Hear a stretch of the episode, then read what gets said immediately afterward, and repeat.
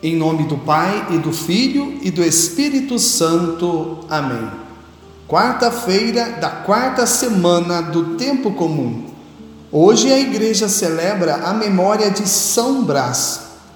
Brás nasceu na Armênia. Era médico, sacerdote e muito benevolente com os pobres e cristãos perseguidos. Foi nomeado bispo de Sebaste no século III. Perseguido pelos romanos, Brás abandonou o bispado e se protegeu na caverna de uma montanha isolada. E mesmo assim, depois de descoberto e capturado, morreu em testemunho de sua fé sob as ordens do imperador Licínio em 316.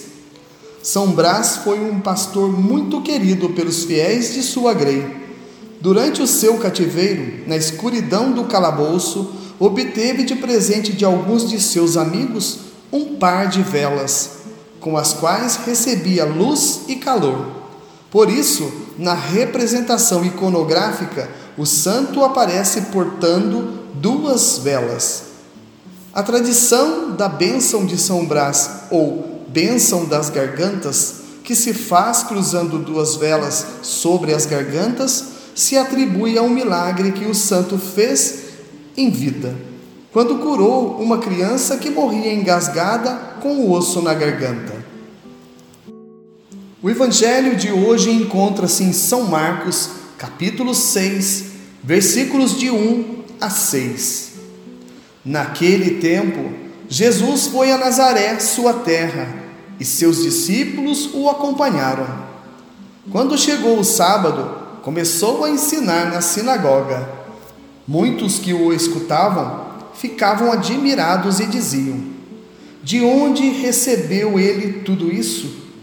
Como conseguiu tanta sabedoria? E esses grandes milagres que são realizados por suas mãos? Este homem não é o carpinteiro, filho de Maria e irmão de Tiago, de José, de Judas e de Simão? Suas irmãs não moram aqui conosco? E ficaram escandalizados por causa dele.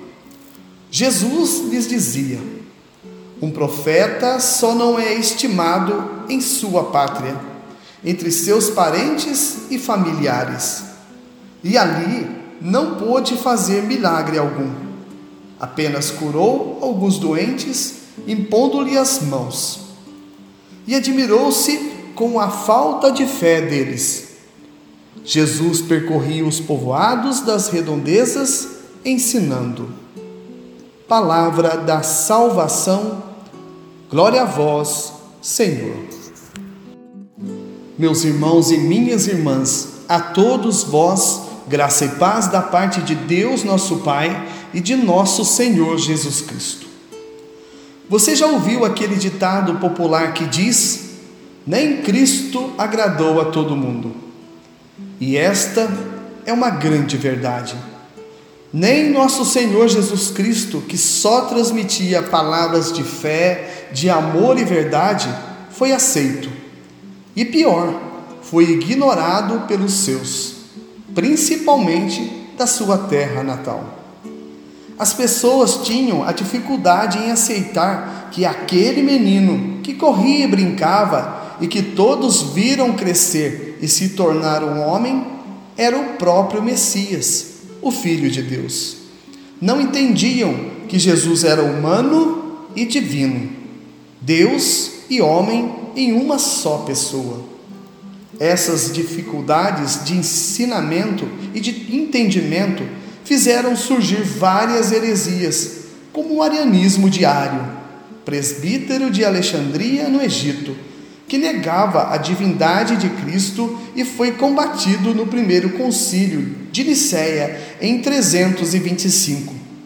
Também teve o monofisismo do patriarca Sérgio de Constantinopla, que dizia que em Cristo havia somente a natureza divina. Heresia que foi combatida no concílio de Calcedônia em 451 o homem sempre se dispôs a um enfrentamento com Deus, se assim podemos dizer. Nunca se conformou com a condição de criatura, e assim sendo, a aceitação de que existe um ser que está acima de tudo e que tudo criou. É melhor dizer que tudo se formou pelo acaso e que Deus, na verdade, não existe. É o chamado ateísmo. Ou, quando se acredita em Deus, procura-se criar um Deus à sua vontade nos moldes do mundo moderno.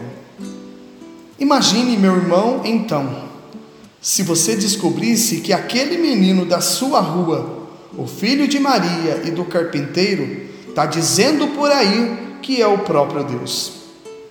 Nem mesmo os extraordinários milagres que Jesus operava diante daquelas pessoas não era suficiente para que acreditassem nele. Se com Jesus foi assim, imagina comigo e com você. Com você que nesses dias de pandemia está nas portas da igreja fazendo parte das equipes de apoio que medem a temperatura e recolhem os cartões de acesso à igreja. Imagina você que tem que olhar se todos estão usando máscaras da maneira correta.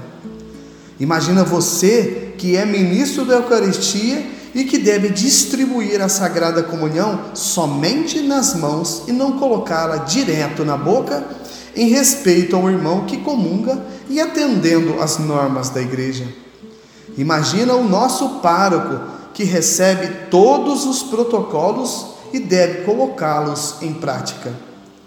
Garanto que muitos entendem, a grande maioria. Mas a minoria, assim como no evangelho de hoje, se escandaliza com a situação.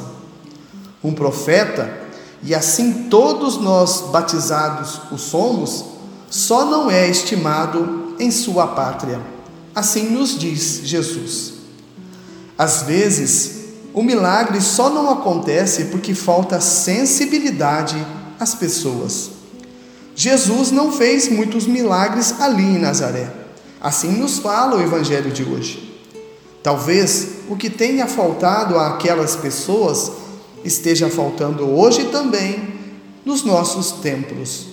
O entendimento que aquelas pessoas que ali estão servindo a Deus de alguma maneira, sim, aquele seu vizinho, filho de Fulano e Cicrano, é sim um canal da graça de Deus. Afinal, Deus não escolhe os capacitados mas capacita os escolhidos. Sejamos mais generosos. Peçamos à Mãe de Deus para que sejamos mais generosos e acreditemos nos nossos discípulos e missionários, principalmente os nossos padres. Eles são a graça por onde Cristo chega até nós. A vossa proteção recorremos, Santa Mãe de Deus não desprezeis as nossas súplicas em nossas necessidades, mas livrai-nos sempre de todos os perigos, ó Virgem gloriosa e bendita. Amém. Pela intercessão de São Brás, bispo e mártir, livra-nos Deus dos males da garganta e de todo o corpo.